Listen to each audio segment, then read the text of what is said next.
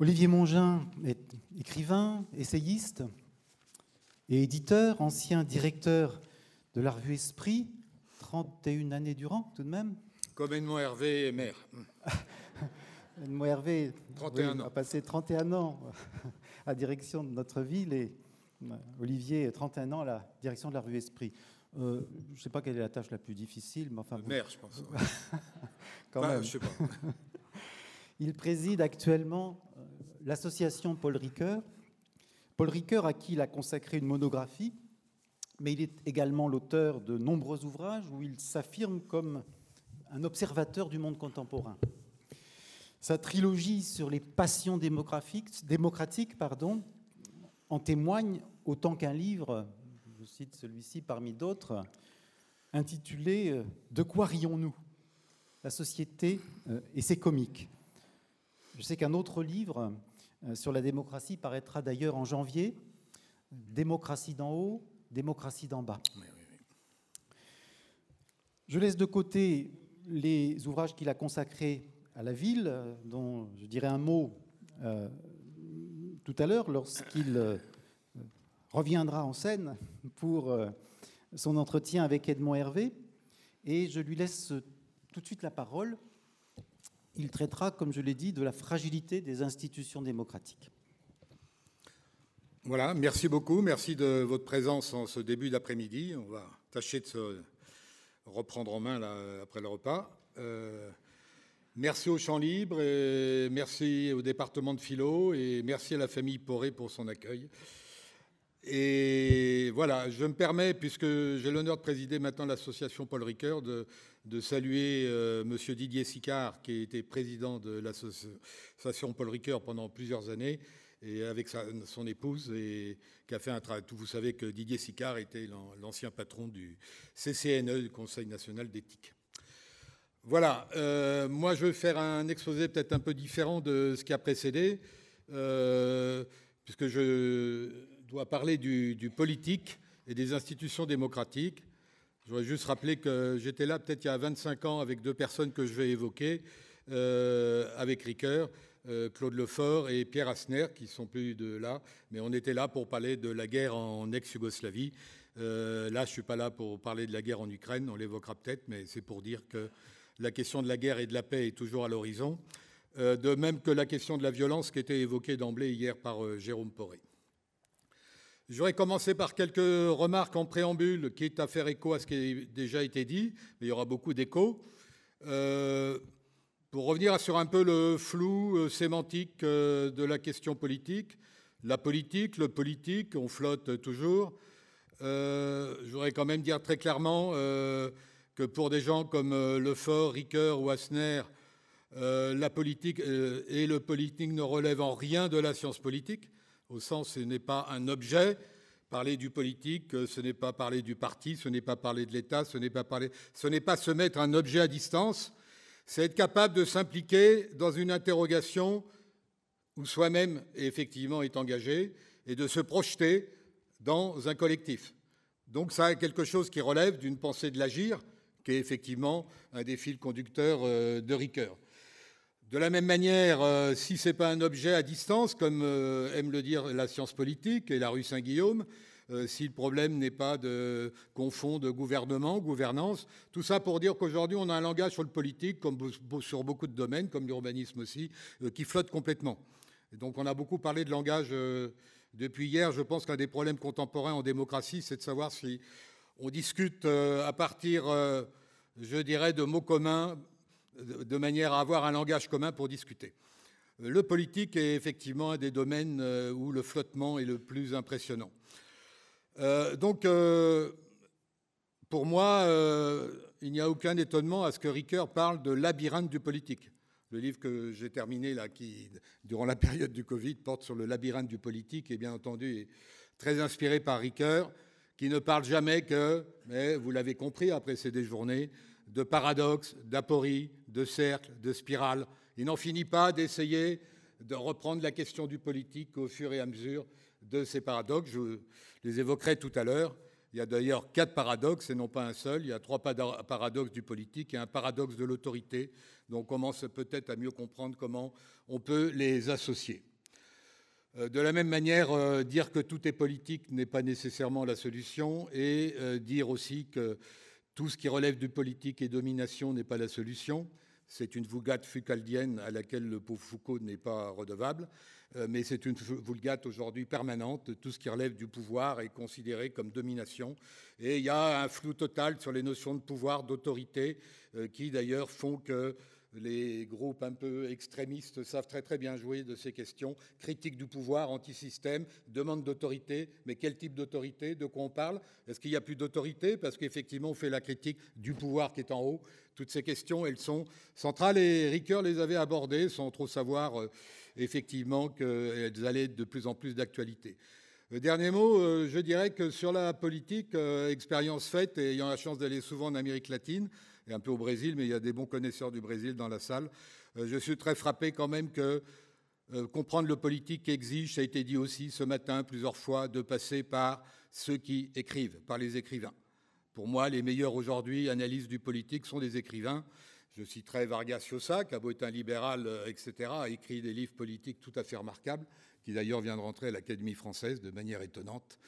Euh, et euh, je citerai par exemple euh, Roa Bastos, un écrivain paraguayen qui a écrit un livre qui s'appelle Moelle suprême, qui est une réflexion sur le pouvoir avec un grand P, le pouvoir du haut, qui est une comparaison entre le, dictateur du Paraguay qui apparaît au début du 19e et des acteurs de la Révolution française. Je donnerai surtout comme exemple en écho au livre de Claude Lefort sur Solzhenitsyn et l'archipel du Goulag.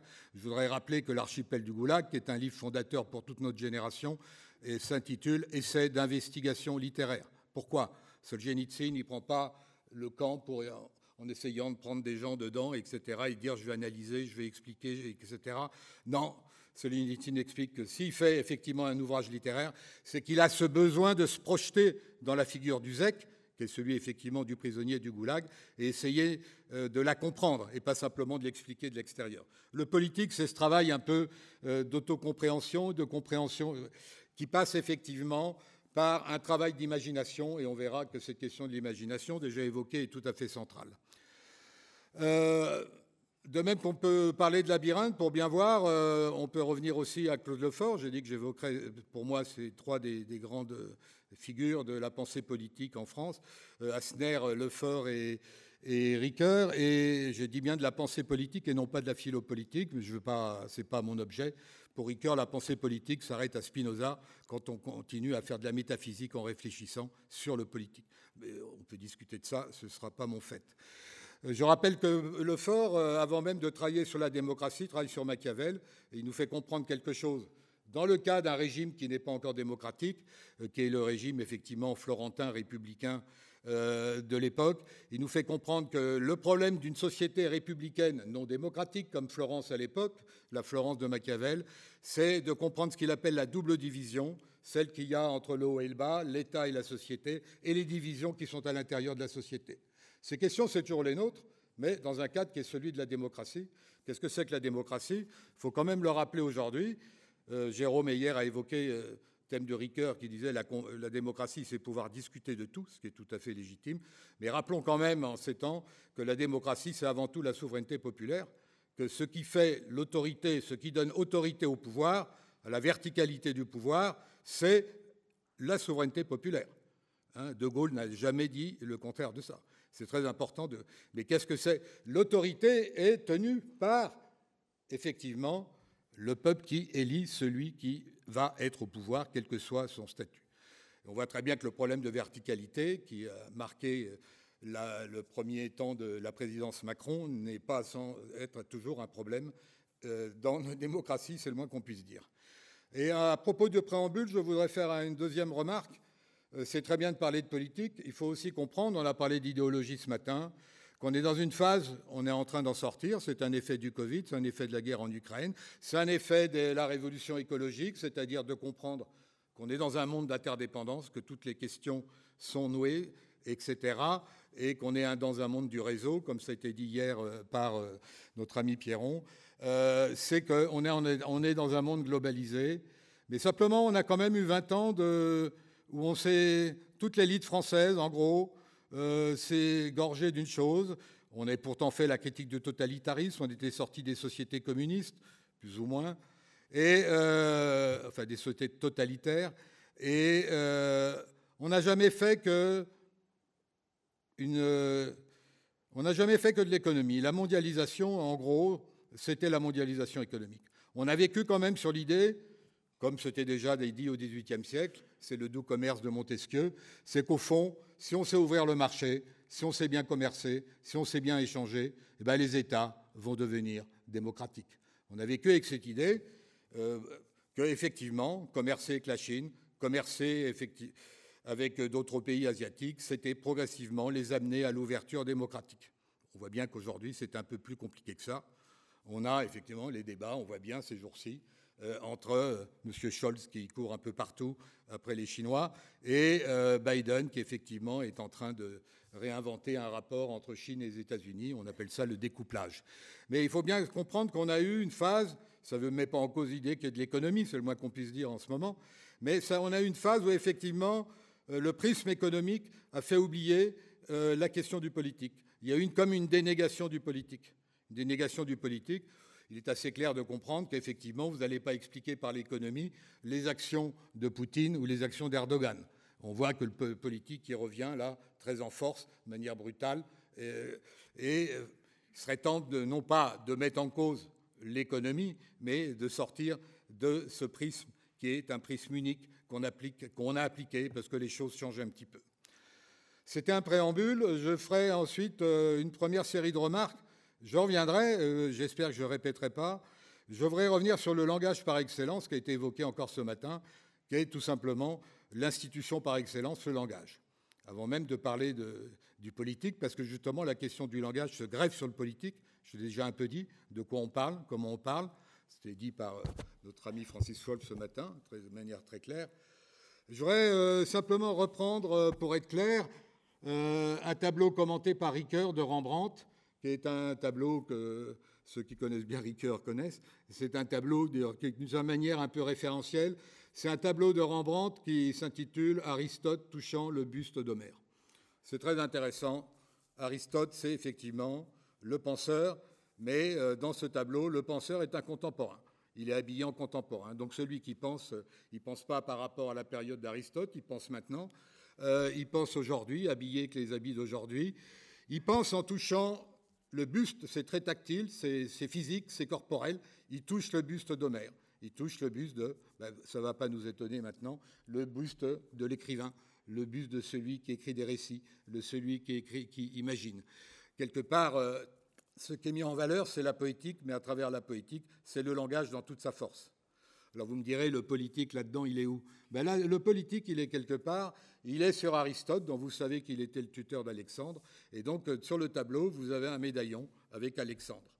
Et donc, on voit très très bien que euh, la signification de ce tableau, euh, tel que le commente Ricoeur, c'est effectivement de dire euh, que le politique est décisif parce que le politique, c'est le protecteur du langage.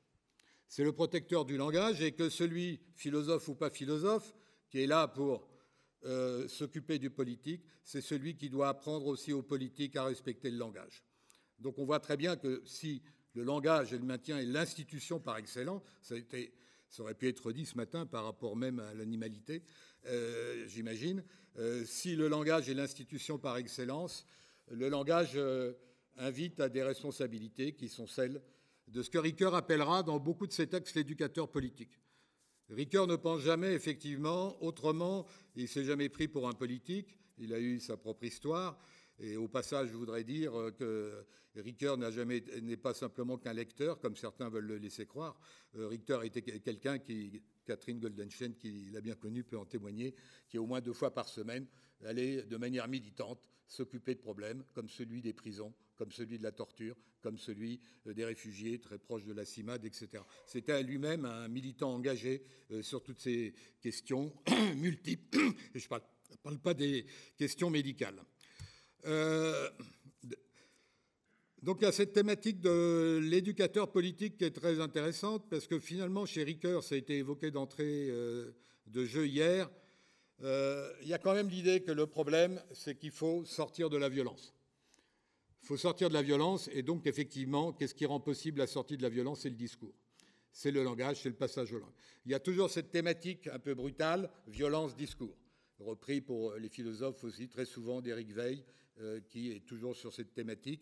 Il y a l'idée que face à la violence qui peut être une violence dans le discours, il faut trouver un discours qui va être non violent. C'est-à-dire qu'il faut sortir du binôme euh, ami-ennemi qui souvent revient un peu à la mode. Carl Schmitt et pour beaucoup définissent le politique. Pour Ricoeur, euh, le rapport ami-ennemi ne définit pas le politique, c'est au contraire ce qui euh, met en cause radicalement le politique. J'insiste un peu sur cette question de la violence et du discours, parce que chez Ricoeur, il y a toute une réflexion sur ce qu'il appelle le consensus conflictuel, qui amène à des réflexions qui recoupent aujourd'hui ce qu'on appelle la démocratie délibérative, la mise en place de conventions, etc. Euh, expliquons un peu ça. Avoir un consensus conflictuel, c'est avoir des règles, donc des règles sur lesquelles on s'accorde, une procédure, pour pouvoir être en désaccord et ne pas se faire la guerre. C'est une question qui est très contemporaine, à un moment où je pense qu'on est en phase de radicalisation d'un peu tous les côtés, chez les politiques, chez les non-politiques, etc. Être capable d'avoir des règles pour, ne pas, pour être en désaccord, ça veut dire qu'on n'est pas simplement dans une logique procédurale où il y en a que des règles.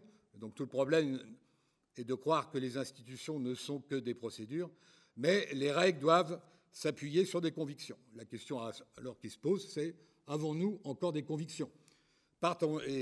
Avons-nous encore des convictions qui légitiment d'avoir une compréhension d'une vérité partagée? C'est une vraie question. Ricoeur, depuis toujours, a toujours, euh, euh, oscillé est-ce qu'on peut trouver une place au discours, ou plutôt à la discussion, entre la doxa, c'est-à-dire le fait d'avoir des opinions, et l'épistémé, c'est-à-dire d'avoir une position scientifique, une position d'expertise, qui est partagée par ceux qui est tout à fait légitime, qui est épistémologique, comme ça a été dit. Tout le travail de Ricoeur, souvent, renvoie entre doxa et épistémé euh, à ce qu'il appelle le doxazen, c'est-à-dire cette euh, espace intermédiaire qui fait qu'on est capable de discuter ensemble du vraisemblable, sans être dans l'opinion personnelle, sans être pour autant dans une captation qui serait celui de la maîtrise scientifique qui est légitime. C'est une question qui, je pense, n'a jamais été aussi euh, d'actualité. On voit très bien comment notre démocratie parlementaire elle-même, aujourd'hui, après euh, les élections, ont énormément de mal à discuter pour des raisons multiples, et chacun peut avoir les positions qu'il veut. On voit très bien donc que la question de l'espace public, la question du consensus conflictuel est essentielle. Et dans les institutions, euh, le problème de Ricoeur, il, était euh, au moment très longtemps euh, au conseil d'administration du journal Le Monde, avant que Le Monde perde son indépendance financière, il faut quand même le rappeler. il était très soucieux de cette question de la presse et de l'espace public au moment où on discute euh, souvent de CNews, etc. Il faut voir là aussi qu'en termes de langage, on a des déplacements, c'est-à-dire que la question de l'opinion, qui était pour nous une opinion euh, qui, qui renvoyait aux politiques, c'est-à-dire une opinion, on pourrait dire, renvoyant à l'intérêt général et à la discussion, euh, laisse place non pas à l'information, mais à une opinion personnelle. Et au fond, ce qu'on voit très souvent, c'est simplement des débats entre deux doxas, pour parler comme ça. Après, toute une série de réflexions euh, pourraient être prises, mais là, je ne vais pas euh, euh, en rajouter là-dessus. chez Ricoeur, il y a toute une réflexion sur les institutions liées à la justice. il distingue très très bien la justice pénale, la justice civile et ce qu'il appelle la justice sociale. Et effectivement, tout son, tout son travail, c'est d'essayer, encore là, à partir de la thématique du langage, c'est de savoir quel est le temps, ça a été évoqué, de la description, le temps de l'interprétation et euh, tout cela lié au temps de l'argumentation. Je dis ça parce que pour tous ceux qui s'intéressent à la question de la délibération, euh, ce n'est pas euh, sans importance. On a eu la Convention climat qui était très compliquée à comprendre, et là, on a une convention qui se met en place, chacun peut avoir son avis là-dessus, sur le fait de la faire ou pas la faire. la convention sur la fin de vie est quelque chose qui se met en place le 9 décembre, qui est très important. Comment on met en place une convention? Sur quels critères Avec qui Comment hein? Ça, c'est des débats sur lesquels je ne vais pas rentrer. Euh, là, on passe la main, le politique passe la main effectivement à l'opinion, à l'opinion élargie, mais on voit que ce n'est pas euh, si simple que ça dans les débats. On l'a vu avec la Convention climat. Donc on voit très bien que le, problème, avant d'être un problème euh, portant sur l'État, etc., la question du langage est là essentielle dans la question de comment nous pouvons nous confronter à la conflictualité en démocratie. J'ai parlé donc de la question violence-discours, consensus conflictuel. Il y a un deuxième thème qui a déjà été abordé, mais j'aurais insisté, parce qu'il est essentiel. Euh, chez Ricoeur, c'était dit tout à l'heure euh, aussi, euh, c'est la question de la traduction. La question de la traductibilité, qui touche la question du langage. Et pour lui, je dirais, dans ces moments de détresse, l'idée de pouvoir dire que nous pouvons nous traduire entre nous aux quatre coins du monde est la question qui fait encore croire à l'humanité. Je veux dire, c'est essentiel d'essayer de comprendre ça et que le métier de traducteur est le plus beau métier du monde. Mais la question de la traduction est une question qui se pose déjà dans notre capacité de nous traduire nous-mêmes dans la compréhension de notre propre langue. Alors là, il y a des tonnes de textes de chez qui sont tout à fait passionnants, mais qui sont vraiment essentiels. Et je pense que cette question de la traductibilité, au moment où les luttes et les guerres identitaires sont de plus en plus fortes, est tout à fait essentielle. Euh, après le préambule et cette première série de remarques trop rapides et j'espère pas trop floues euh, sur euh, le langage par excellence, un petit mot sur ce que Ricoeur appelait le temps des responsabilités. Ça a été déjà évoqué ce matin, on pourra dire. et après, je reviendrai sur les Ricoeur lui-même plus directement sur les paradoxes. Ricoeur était, était très Jonas, Hans Jonas, vous connaissez le principe responsabilité. C'est euh, un livre essentiel qui est une espèce de bible pour certains écologistes. Euh, euh, Ricoeur était très, très intéressé par ce livre qui évoque la thématique de la fragilité très directement. Mais Ancionas, au-delà de la question écologique et du nucléaire, parce que c'était les deux raisons pour lui de mettre en place, et d'une certaine manière c'est d'actualité, Ancionas posait simplement la question de la responsabilité que reprenait Ricoeur dans son défi. De quoi est-ce que je suis responsable? Parce que ça touche les institutions démocratiques. Je suis, ça rejoint ce qui a été dit par Michael Fessel ce matin, je suis déjà responsable pour celui qui n'est pas encore né. Donc la question essentielle de l'enfance et de la Je suis déjà responsable de ce qui n'est pas advenu par moi-même. Ricoeur a beaucoup réfléchi là-dessus, alors que toute notre conception de la justice est quand même liée au fait je suis responsable de ce que moi j'ai commis. Donc là, on a euh, un déplacement qui est, qui est, extrêmement lourd, qui est extrêmement complexe, qui peut toucher, euh, je crois que vous allez l'évoquer, les questions du Caire et autres tout à l'heure.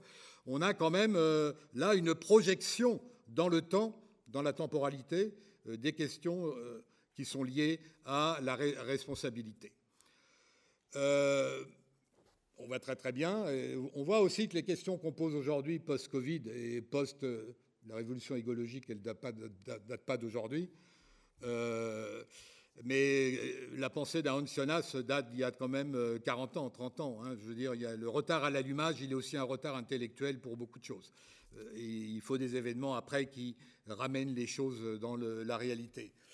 Mais je pense que cette question donc de la, responsabilité est une question extrêmement lourde pour les institutions qui ont tendance, et j'en reviendrai, à se protéger en mettant de plus en plus la question, ce qui n'est pas illégitime, la question de la victime, avant même la question du citoyen.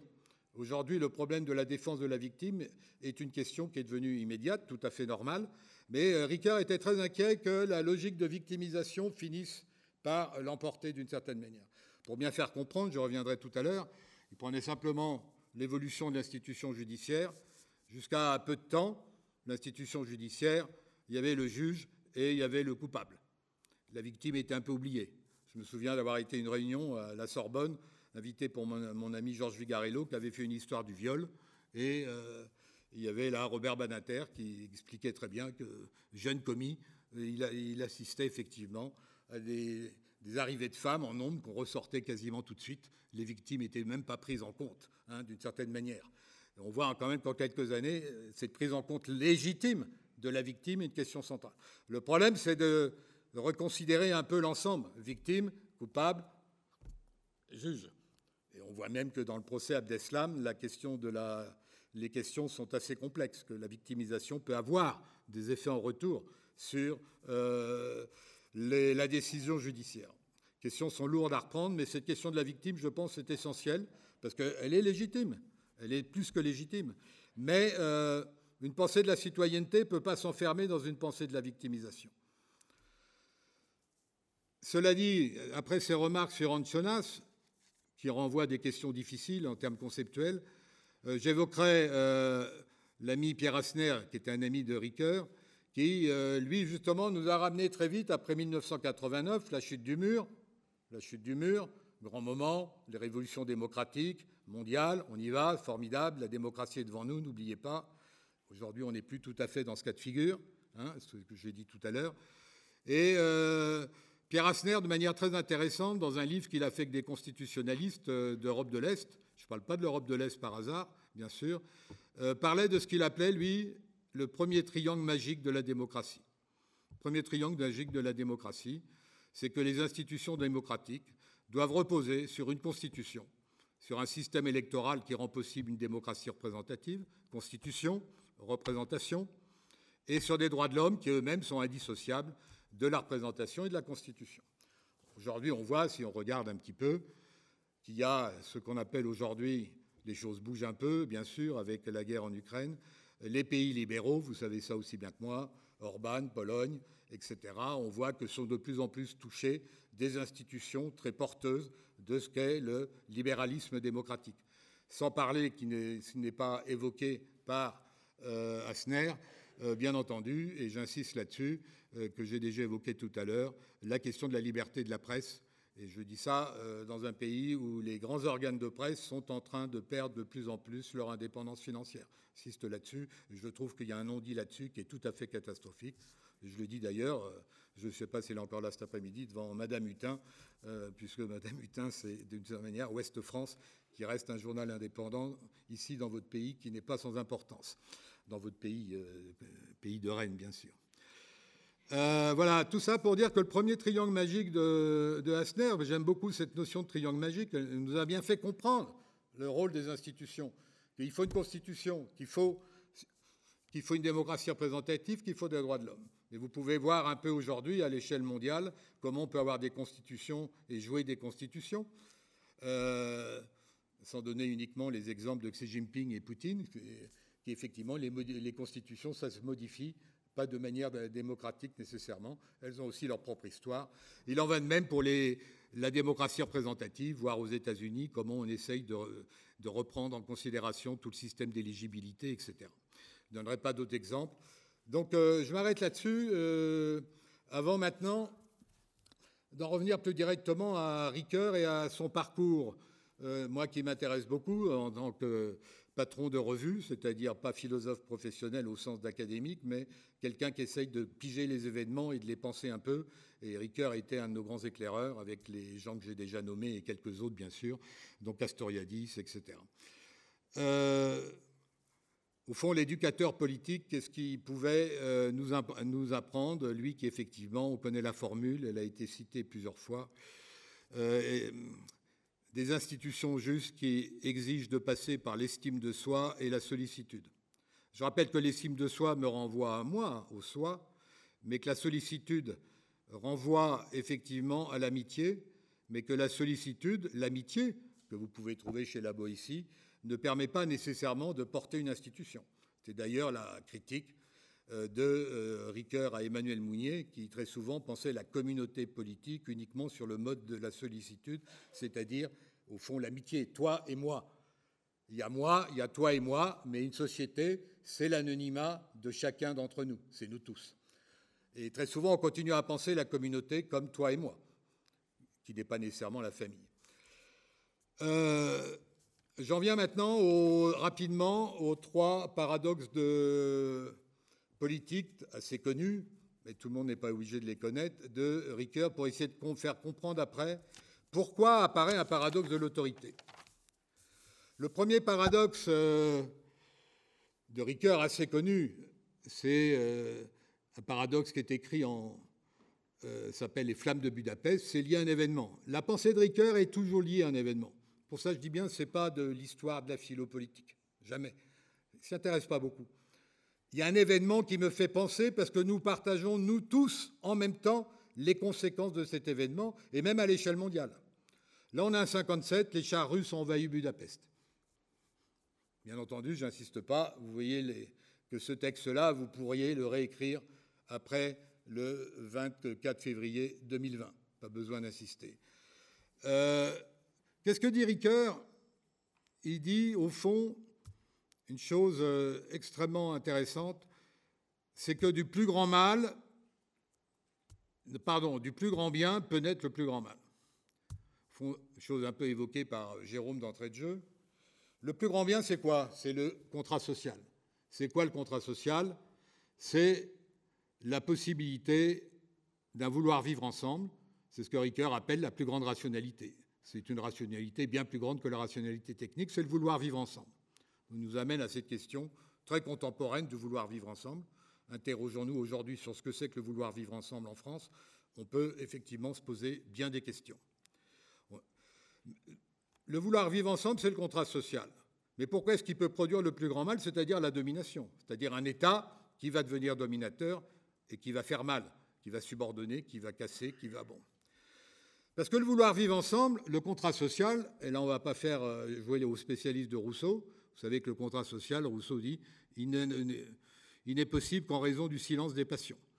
Il faut que les passions se taisent pour qu'on se mette d'accord rationnellement pour un contrat social qui, dit Ricoeur, mais pas uniquement Ricoeur, on a plein de travaux aujourd'hui, des combres aux envallons, tout le monde dit un peu ça, et je pense que les philosophes plus patentés que moi sont d'accord, c'est une fiction, c'est une idéalité, c'est une idéalité.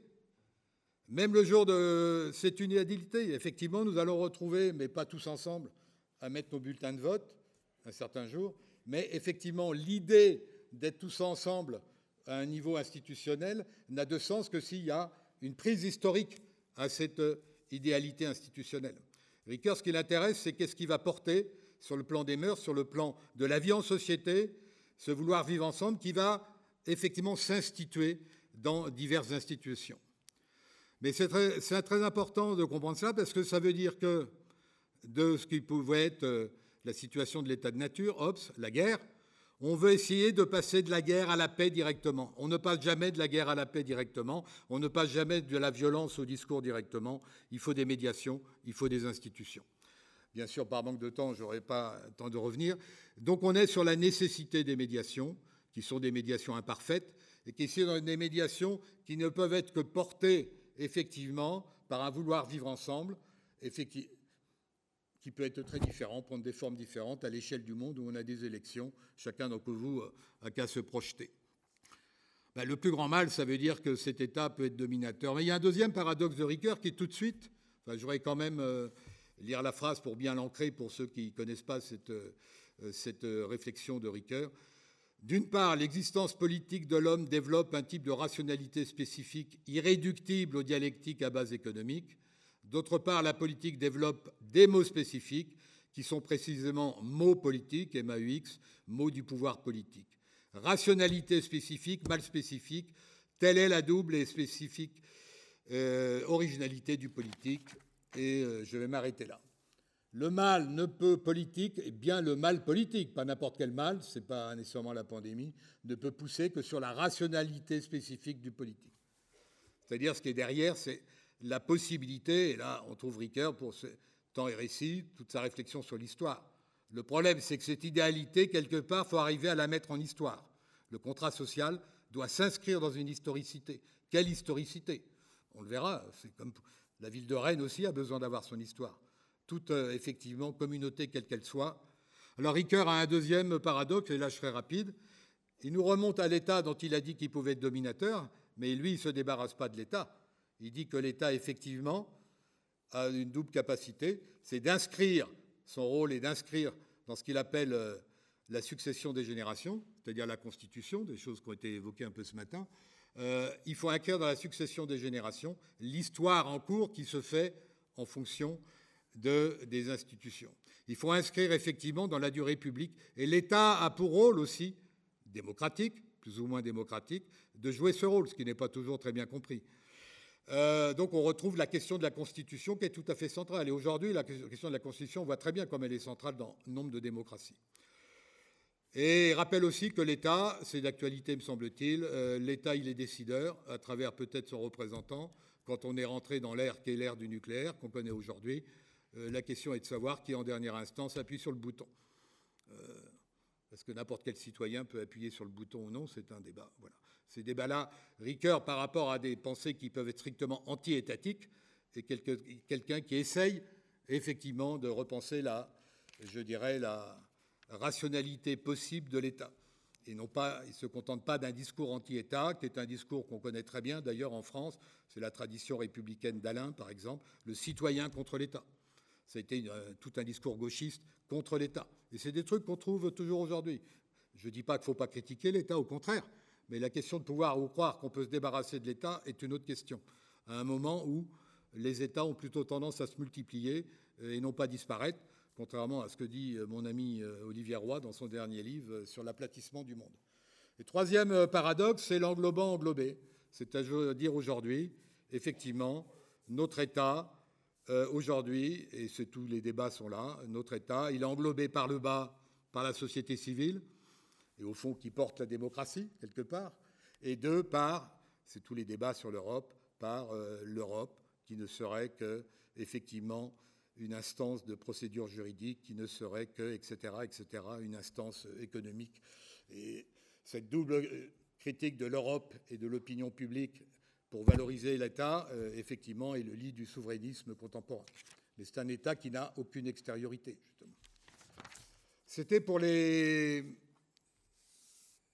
les trois euh, paradoxes de les trois paradoxes euh, donc politiques chez Ricoeur sont très intéressants parce qu'on voit toujours cette capacité à mobiliser la réflexion sur un mode un peu dialectique comme c'était dit.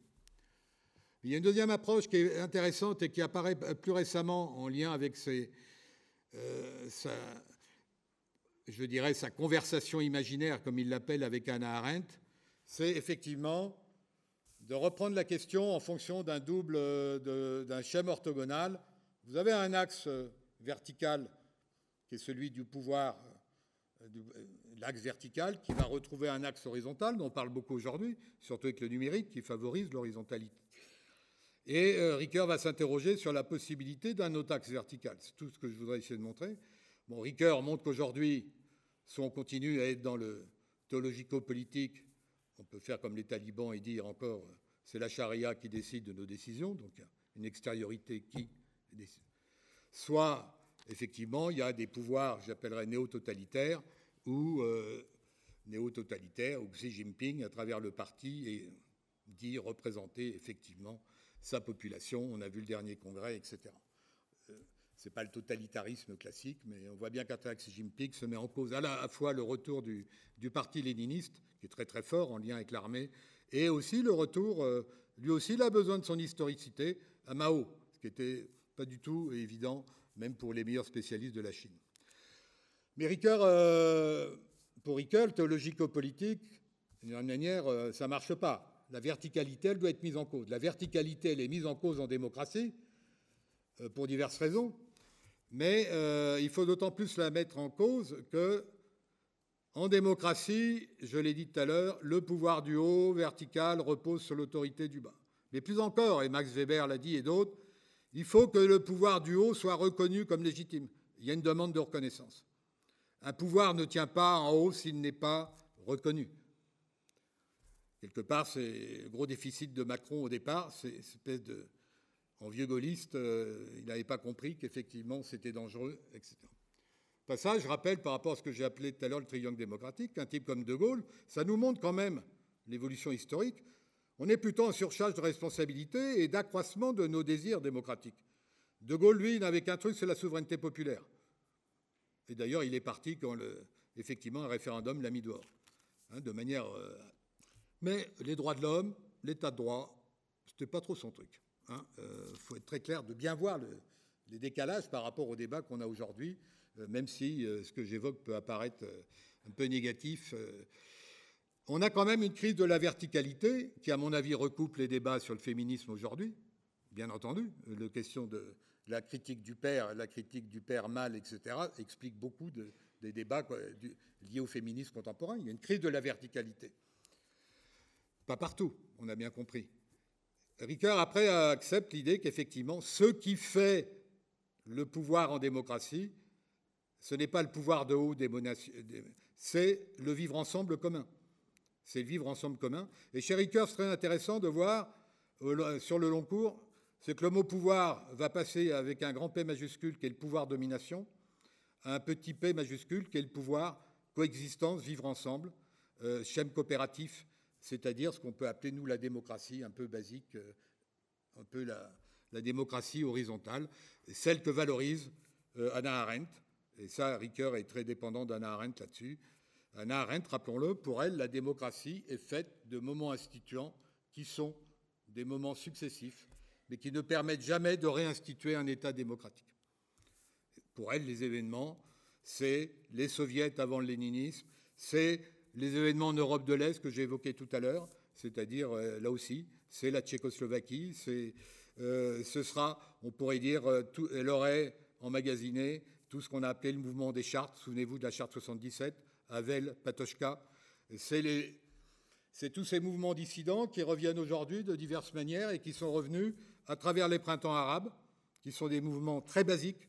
Certains mouvements en Amérique latine, je n'en dirai pas plus devant nos amis euh, connaisseurs du Brésil, mais euh, et euh, un mouvement qui est, moi, un des mouvements les plus intéressants, qui est le mouvement du Irak, qui n'a pas, pas disparu en dépit du pouvoir militaire qui, c'est des mouvements extrêmement intéressants, parce que c'est des mouvements qui ne sont pas liés à une logique de conquête de pouvoir, avec un grand P.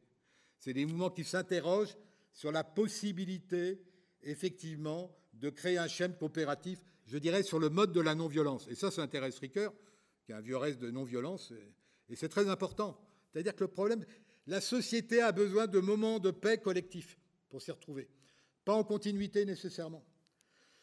Alors Arendt là-dessus est très très intéressante et il y a tout un débat aussi avec Castoriadis, l'instituant et l'institué, c'est-à-dire qu'aujourd'hui on voit beaucoup de mouvements instituants, mais qui ne veulent pas faire d'institué nécessairement.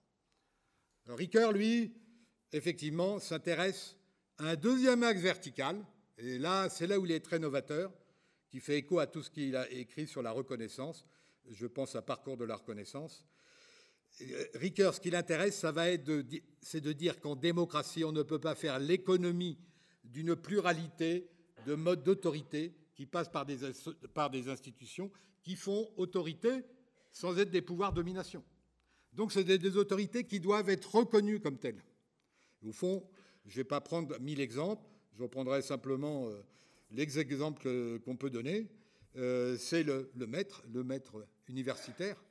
Qu'est-ce que c'est que être reconnu, oui, en tant qu'universitaire, par euh, celui qui est plutôt en infériorité, c'est-à-dire là, le supérieur, celui qui a en position de supériorité, doit être capable d'être reconnu par celui qui est en supériorité. Alors là, il y a mille exemples.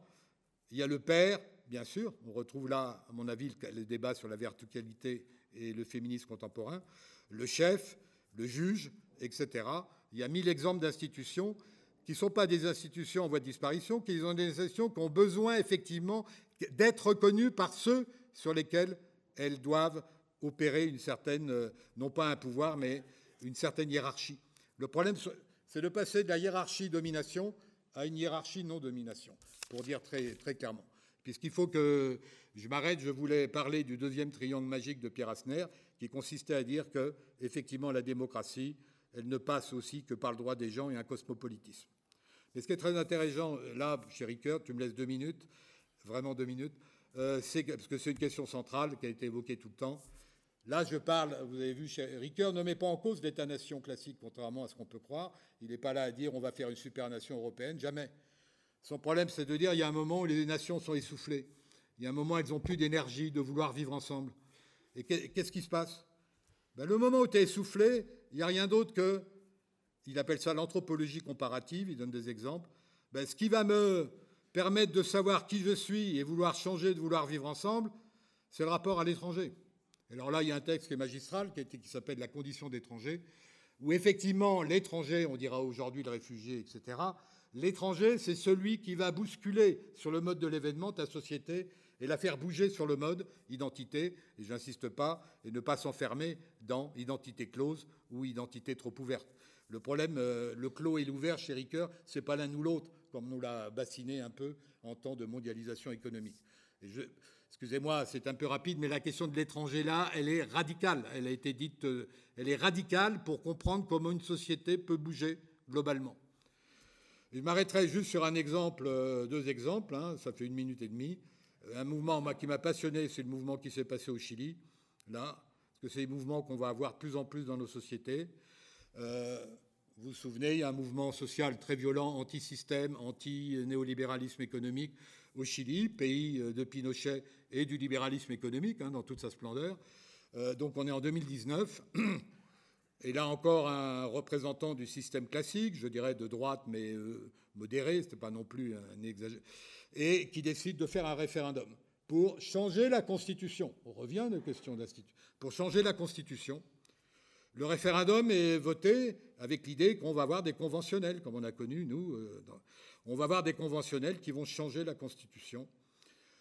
Le référendum, il passe, je n'ai pas le chiffre exact, à plus de 80%. La population entière est derrière à l'arrivée, euh, c'est-à-dire en septembre, là, fin septembre, je crois, à l'arrivée, le résultat est un peu désespérant. C'est un échec à 40%, je crois. Hein. Bon, c'est un échec. Qu'est-ce qui s'est passé? Je trouve que ça fait beaucoup réfléchir. On a des conventionnels tout à fait intéressants. On a 33% de gens qui sont liés à des partis traditionnels, gauche, droite, etc. Le reste, c'est, comme on aurait ici en France, c'est un peu les gens des nouvelles générations qui portent des causes euh, sur des modes associatifs, autres. Et les trois causes principales, c'est indigénisme, féminisme, écologie. Question qui, je crois, taraude aussi nos sociétés. Et là, ce qui est très intéressant, c'est de voir l'échec. Pourquoi il y a eu cet échec? Il ne s'agit pas de mettre en cause les conventionnels et leurs idées, mais, de voir qu'effectivement, il n'y a pas eu un travail pédagogique minimal. Je dirais, l'éducateur politique, dont j'ai parlé de Ricoeur, c'est une petite manière, manière peut-être de, boucler. Euh, l'éducateur politique, il n'était pas là.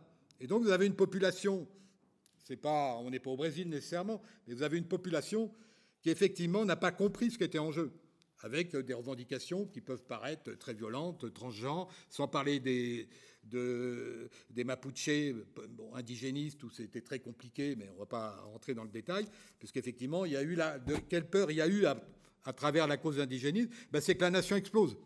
On retrouve là aussi ce problème du vouloir vivre ensemble. Vous voyez quand la tension qu'il y a eu entre une population qui n'est pas nécessairement les réacs des réacs, il faut pas non plus, faut faire très attention. Euh, c'est pas l'archaïsme qui a répondu à la volonté de changer la Constitution à travers des conventionnels. Euh, voilà, et je trouve que là, on a un exemple tout à fait passionnant de voir comment les institutions politiques, elles ont besoin d'être portées quand même par une société euh, qui, effectivement, n'est pas nécessairement archaïque. Parce que dans toute la réflexion de Ricoeur, on a ce qui a été évoqué ce matin, c'est que ce qu'il faut d'abord refuser, c'est l'idée de la coupure absolue. C'est la coupure absolue. Il n'y a pas la réforme, il n'y a pas la révolution. Et nous, on vit toujours un peu dans l'idée qu'effectivement, c'est une vieille idée droite-gauche, mais qui n'a plus grand-chose à dire aujourd'hui, même pour la France, l'idée d'une rupture réac, euh, progressiste, qui fonctionne plus du tout.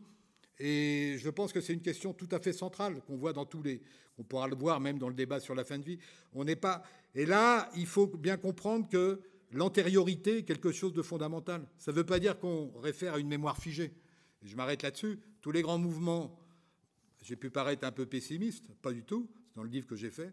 Tous les grands mouvements qu'on a depuis le texte de Ricoeur 57, tous ces mouvements dissidents et autres, c'est des mouvements qui portent un désir de vivre ensemble pacifié, qui font mémoire entre eux, qui font chaîne. Je ne donnerai qu'un exemple. En Chine, avant même les débats à Hong Kong, il y a la charte 08, elle était faite sur le modèle de la charte 77. Les printemps arabes ont été faits sur le modèle de la charte 77, en partie. Pareil pour les révolutions de couleur. On a donc là, à l'échelle mondiale, on a des, je parle moins de l'Amérique latine là, mais on trouverait des tas d'éléments aussi. Euh, on, a, on a effectivement une concaténation d'événements qui font mémoire dans le sens de créer un vouloir vivre ensemble pacifié qui ne fonctionne pas simplement qu'à la demande de conquête de pouvoir avec un grand P. Donc le, petit pouvoir avec un petit P, celui d'Arendt et de, et de Ricoeur, c'est la coexistence possible, non pas pour une salle comme ici cet après-midi, mais pour une société dans son ensemble. Mais la coexistence possible, elle ne peut passer que par des moments de non-violence. Voilà, merci.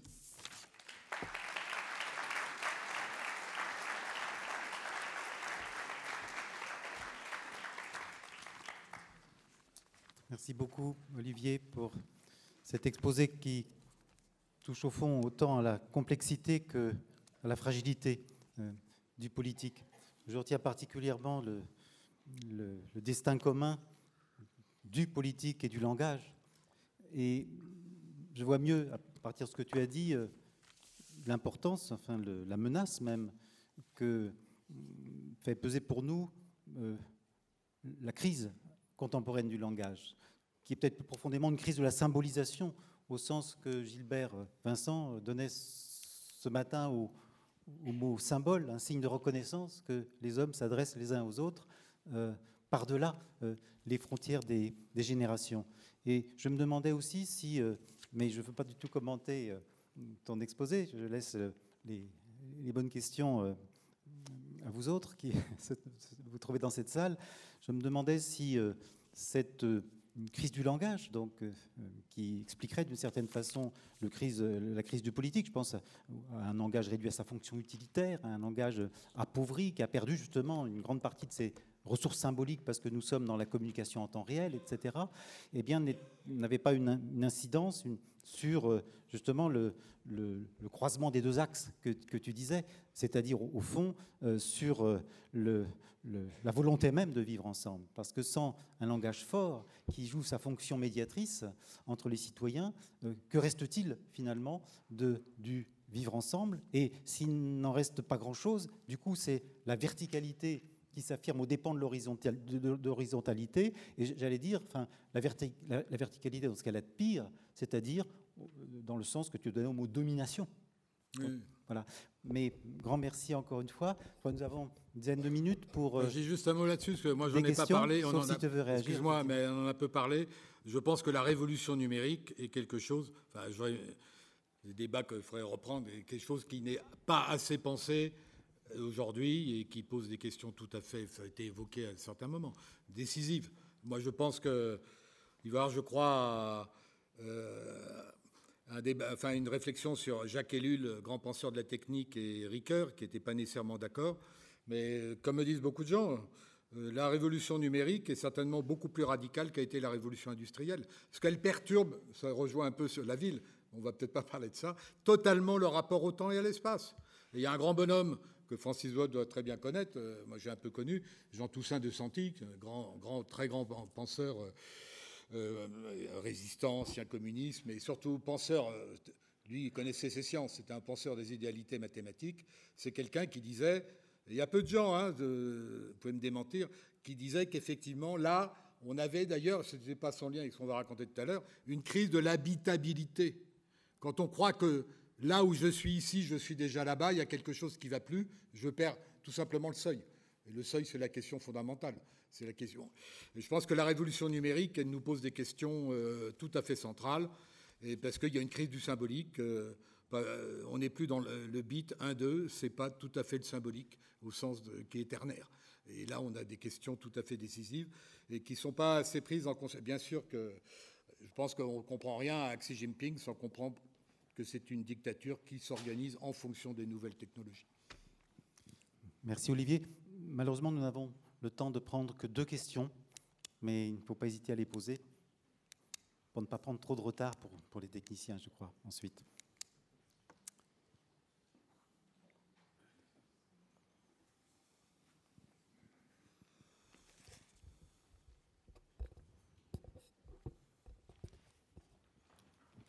Une question là-bas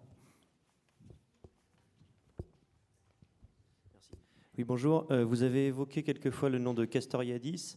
Euh, j'ai l'impression qu'il y a des ponts assez clairs à faire entre Ricoeur et Castoriadis. Euh, il est arrivé qu'ils dialoguent, mais finalement assez rarement. et pourtant, sur la question des imaginaires sociaux, sur la question du rôle donné aux institutions, aux institutions symboliques en particulier, il y a une forte proximité. Euh, est-ce que vous pourriez nous parler un peu de leur rapport et éventuellement de leur divergence J'ai l'impression que euh, euh, Ricoeur, par exemple, Castoriadis va beaucoup plus facilement employer la notion de création, de création radicale, que Ricoeur va peut-être être plus réticent à employer en parlant d'innovation, d'innovation sémantique. Et de la même manière, sur le plan politique, Castoriadis va assumer de viser une forme de démocratie radicale, et Ricoeur là-dessus sera peut-être également plus nuancé. Voilà, est-ce que vous auriez quelque chose à dire là-dessus Oui, non, bah, merci, bravo, parce que vous avez tout dit. Donc, la réponse à la question. Non, non, mais donc, non, mais bon, moi je pense que penser aujourd'hui, c'est aussi s'asseoir sur des, des penseurs qui ne sont pas seulement les nouveaux penseurs qu'on nous sort tous les jours. Euh, on a des penseurs extrêmement solides, surtout sur le politique, qui ont été un peu oubliés. Et effectivement, Castoriadis en fait partie. Castoriadis est extrêmement connu en Amérique latine. Très... Mais alors, ce qui est intéressant, c'est que Castoriadis, il met l'accent, on l'a fait un peu, mais pas suffisamment, sur l'imagination, l'imaginaire. Il a fait un très grand livre qui s'appelle L'institution imaginaire de la société. Et Ricoeur, euh, euh, a un dialogue avec lui qui, est, qui, est, sorti, qui est très, très, mais vous avez très bien dit, euh, Castoriadis ne craint pas, c'est un vieux révolutionnaire grec, craint pas les ruptures. Euh, Ricoeur a plus de, il lui faut plus de, mais c'est tout à fait juste. Mais j'insiste là-dessus parce que c'est le problème de l'imagination qui est mise en avant. Et un deuxième problème, qui effectivement, on retrouve Anna Arendt. Bon, on a des moments où l'imaginaire démocratique est très fort, mais est-ce qu'il faut aller à chercher à construire un État, etc. C'est autre chose. Il y a ceux qui, comme Ricoeur, qui vont dire on a des moments démocratiques qu'il faut essayer d'instituer un peu. Et la démocratie, les nôtres avancées, ne peuvent pas faire l'économie d'une réflexion sur leurs institutions, leur crédibilité et leur légitimité. Si une institution n'est pas crédible en démocratie, elle ne marchera pas. Je n'ai pas assez posé cette question, mais chérie, la crédibilité fait partie effectivement de la légitimité. Aujourd'hui, la crédibilité, elle est très difficile.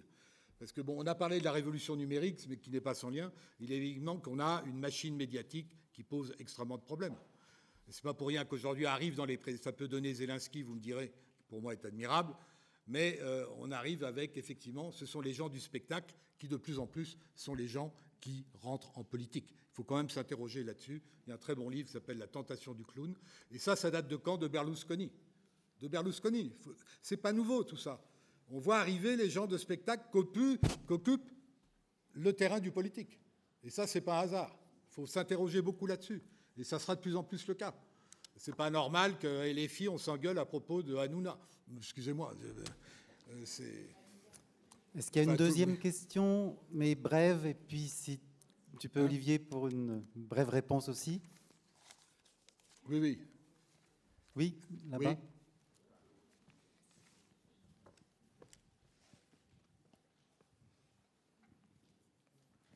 Bonjour, euh, j'avais une question très concrète en fait, euh, tout simplement. Comment passer d'une hiérarchie en fait euh, de domination, on va dire, à une hiérarchie de non-domination? Parce que moi j'ai tendance à, associer l'idée de hiérarchie justement à des comportements bah, hiérarchiques, donc on, admire l'autre ou on l'écrase, enfin voilà, des comportements humains, j'ai envie de dire, c'est la relation de l'un à l'autre. Donc je, me demandais si vous aviez des idées un peu là-dessus, des pistes. Voilà, merci. Non, non, j'ai pas à avoir d'idées au sens. Euh, non, non, mais la, question, ça déjà, on, y a un peu répondu, même hier après-midi. On va prendre, on va peut-être encore l'évoquer. L'institution médicale après le Covid, toutes les questions, elles ont été posées hier après-midi.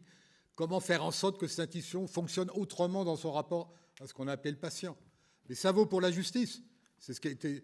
Le rapport Sauvé est excellent sur euh, la justice. Il ne suffit pas que les juges disent euh, on veut les pleins pouvoirs. C'est ce qu'il faut surtout pas. Mais euh, voilà, et donc il faut aussi que le vivre ensemble, c'est dans le vivre ensemble que la question de la reconnaissance de ce qui m'est supérieur. Mais c'est une vieille question. C'est Saint Augustin hein, qui. Qu'est-ce que c'est qu'un maître? Mais moi, ici, on est devant l'université, c'est la question de l'université. Ricoeur, comme vous le savez, s'est fait un peu chambouler euh, en 68, et il en parle dans beaucoup de, textes, etc. Il disait Qu'est-ce que je pouvais dire à ceux qui mettaient en cause mon statut d'universitaire? Ma supériorité. Il dit en rigolant, c'était dit, mais moi je pouvais leur dire que je lisais des livres. C'était quoi ma supériorité? Et donc le problème, c'est pas de se battre, à essayer de dire ma supériorité, c'est de la rendre crédible. Le problème, c'est de rendre crédible une hiérarchie qui n'est pas nécessairement imposée. il ne faut pas se tromper non plus aujourd'hui. Euh, Jérôme Fourquet, qui est le roi des statisticiens qu'on entend toute la journée, là, parce qu'aujourd'hui, ceux qui commentent la politique, c'est euh, effectivement euh, ceux qui font, comme on appelle ça, les sondages, c'est les sondeurs qui commentent les sondages. Autrefois, on avait encore un peu des politiques, des politistes. D'un mot, simplement, pourquoi? Je le connais assez bien, il me rappelait récemment que toutes les institutions dont on a parlé, presse, euh, euh, enfin, journalisme, etc., les institutions sont globalement détestées par les Français, qui effectivement recherchent des autorités. je ne l'ai pas évoqué, mais vous voyez bien que RN, on va critiquer le système en place, les élites, mais on a une demande d'une autorité forte. Mais quelle autorité? Et là, la question de l'autorité, elle est centrale. Mais ce que je voulais dire, Fourquet, qu'est-ce qu'il me disait? Aujourd'hui, euh, c'est quand même aussi l'état du monde, hein, regardez bien. Euh, quelle est l'institution la, plus révérée par les Français? Vous pouvez la citer C'est l'armée. Vous avez une discipline. On ne discute pas les ordres au sein de l'armée, on ne discute pas les hiérarchies. Il faut repartir de ça. Pourquoi ça fonctionne dans l'armée Ça ne fonctionne pas dans l'ailleurs. Et comment on voudrait faire de la démocratie? Nous sommes tous égaux, nous sommes prêts à nous battre ensemble pour certains trucs, mais il y a des moments, je vais reconnaître que le patron du département de philo de Rénin est meilleur que moi sur Kant ou Hegel. Voilà, bon, je m'arrête. Merci, merci Olivier. Malheureusement, on doit s'arrêter là pour cette première séquence.